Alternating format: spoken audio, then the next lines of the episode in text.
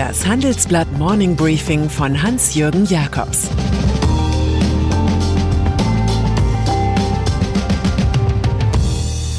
Guten Morgen allerseits. Heute ist Dienstag, der 22. September. Und das sind heute unsere Themen.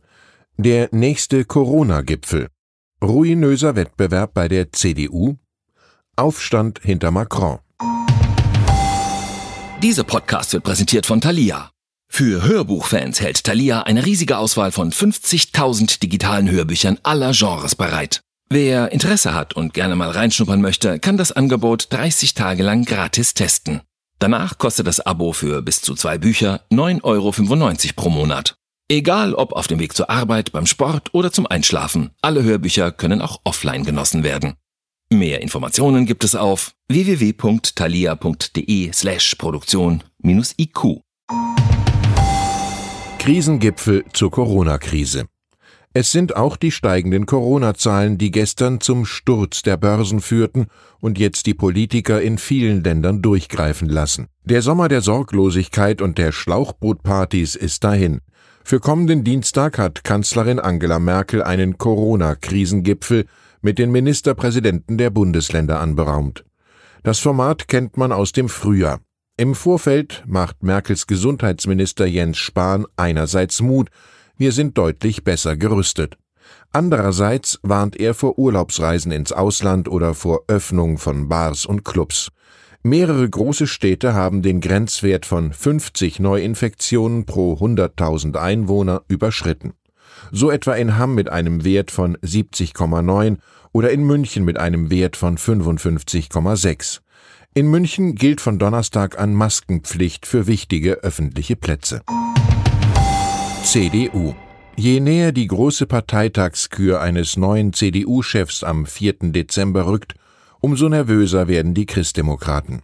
Noch Parteichefin Annegret Kramp-Karrenbauer ist zur Vermeidung psychischer Übersprungshandlungen auf die Idee gekommen, alle drei Bewerber am kommenden Montag ins Konrad-Adenauer-Haus zu laden. Es geht um zwei digitale Townhall-Meetings und um Ideen, damit aus diesem offenen demokratischen Wettrennen kein ruinöser Wettbewerb wird, so AKK. Dass auch ins Unreine verrutschte öffentliche Bemerkungen ruinös sein können, erfährt Kandidat Friedrich Merz. Der 64-jährige Sauerländer hatte auf die Frage der Bild-Zeitung, ob er Vorbehalte gegen einen schwulen Kanzler habe, nur mit einem bedingten Nein geantwortet, solange sich das im Rahmen der Gesetze bewegt und solange es nicht Kinder betrifft. Mehrere Parteifreunde geben den sachdienlichen Hinweis, bei Homosexualität nicht gleich an Pädophilie zu denken. Frankreich. Wie eine liberale Erweckungsbewegung war La République en Marche vor vier Jahren über die Franzosen gekommen und sie hatte Emmanuel Macron ins Präsidentenamt katapultiert. Nun nagen schon die Holzwürmer am Gebälk der jungen Partei. Vorstandsvizechef Pierre Persson tritt zurück und er fordert recht dreist andere Vorständler auf, ihm zu folgen und so einen Elektroschock zu provozieren. In Le Monde bügelt der Dissident die Partei ab, sie sei der Pandemie nicht gewachsen, intern habe sich nichts verändert, es gebe weder Ideen noch Debatten, alles sei auf Macron zugeschnitten. Sieht ganz so aus, als gäben sich die Macronisten von einst nicht mehr damit zufrieden, nur Präsidentenwahlverein zu sein. Trevor Milton verlässt Nikola.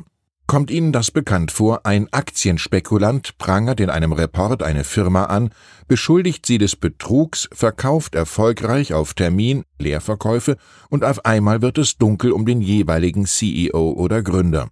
So war es bei Wirecard, so ist es bei Grenke und jetzt auch bei Nikola, dem US-Hersteller von E-Lastkraftwagen, der sich so putzig nach dem Erfinder Nikola Tesla benannt hat.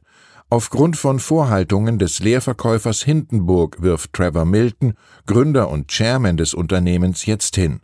Zum Abschied säuselt er, es sei ihm eine unglaubliche Ehre gewesen. Die Vorwürfe von Hindenburg kann Milton aber nicht wirklich ausräumen. Die größten Zweifel kommen einem jedoch, wenn man sieht, dass dieses Start-up mit seinem Mini-Umsatz und für das Jahr 2024 irgendwie von Analysten orakelten Gewinnen angeblich mehr als 10 Milliarden Dollar wert sein soll. Sanieren ohne Insolvenz, retten ohne Pleitemeldung. Dieses ehrgeizige Ziel setzt sich die SPD-Politikerin und Bundesjustizministerin Christine Lambrecht. Ihr 247 Seiten starker Referentenentwurf sieht einen effektiven Rahmen für die Firmenumstrukturierung vor. Schon Anfang des kommenden Jahres soll das Gesetz in Kraft treten. Corona ist offenbar ein Bürokratiebeschleuniger, was auch dringend nötig ist, denn schon 2019 war eine EU-Richtlinie über präventive Restrukturierungsrahmen in Kraft getreten. Wenn ein Unternehmen finanziell SOS funkt, soll künftig eine breite Mehrheit der Gläubiger gegen den Widerstand der Minorität eine Sanierung durchsetzen können. Lambrecht hofft, dass ein Wiedererstarken in der Wirtschaft leichter fällt, wenn erstmal der Makel eines Insolvenzverfahrens wegfällt. Sie sagt, betroffene Unternehmen bekommen nun die Möglichkeit an die Hand, belastende Verträge zu beenden. Den Pleitegeier hat eben niemand gerne in seinem Garten. Finanzexperte über Notenbanken. David Marsh war 17 Jahre Europakorrespondent der Financial Times, ehe er selbst Investmentbanker wurde. Im Handelsblatt-Interview analysiert der Buchautor mit gebotener chirurgischer Präzision die Welt der Zentralbanken. Über die Schulden in Europa sagt Marsh, wir sind wahrscheinlich mittelfristig auf dem Weg in eine Transferunion, in der Deutschland für andere hochverschuldete Länder gerade stehen muss. Das ist politisch und wirtschaftlich eine Gefahr für den Zusammenhalt des Eurogebietes. Der Finanzexperte sieht Risiken im Verhalten der Notenbanker. Er sagt, es besteht die Gefahr, dass die Zentralbanken durch die Krise zu verlängerten Armen der Politiker werden und die Inflation als Mittel gegen Schulden einsetzen. Und schließlich spricht Marsh offen aus, was viele Gesellschaftskritiker alarmiert. Die Notenbanken in der ganzen Welt tragen dazu bei, dass die Schere zwischen Wohlhabenden und Ärmeren größer wird. Ihre Geldpolitik hat die Immobilienpreise und Aktien ansteigen lassen. Das verleiht auch Populisten Auftrieb. Erinnert sei an Wolfgang Schäuble, der dem vormaligen Chef der Europäischen Zentralbank Mario Draghi mutig attestierte, mit den Auswirkungen seiner Geldpolitik zu 50 Prozent den Aufstieg der AfD bewirkt zu haben. Und dann ist er noch der anerkannt große Komiker Otto Walkes, Gott der Ottifanten. In dessen Hamburger Heiterkeitsreich taucht plötzlich ein hässlicher, gar nicht lustiger Gerichtsstreit um Geld auf. Und das ausgerechnet mit seinem Entdecker, Intimfreund und langjährigen Manager Hans Otto Mertens. Mertens verklagt den 72-jährigen Walkes. Es geht um insgesamt mehr als 176.000 Euro und um die offenbar nicht einvernehmliche Kürzung der Managerpauschale von 15 auf 10 Prozent. So scheint eine fast 50-jährige Freundschaft vor Richtersrobe zu enden. Nur noch Erinnerung ist, dass die beiden 1972 das Musiklabel Rüssel Records gegründet hatten. Wenn es so viel auf den Rüssel gibt, hilft nur Humor, weshalb wir gerne mit Otto himself enden.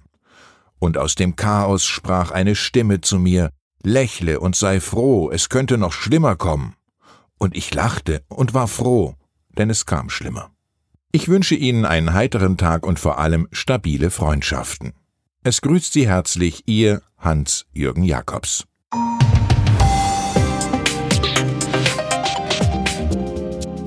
17.30 Uhr sprechen wir bei Handelsblatt Today über alle Themen, die die Finanzwelt bewegen. Ein Lebenswerk zu erhalten und seine Werte an künftige Generationen weiterzugeben, ist ein Herzenswunsch vieler Stifter. Entsprechend wichtig ist ein Partner, der weiß, wie man Stiftungsvermögen anlegt und die Sorgen und Hoffnungen, die Stifter bewegen, kennt. Dieses und andere Themen präsentiert von unserem Initiativpartner, der Hypo Vereinsbank Private Banking.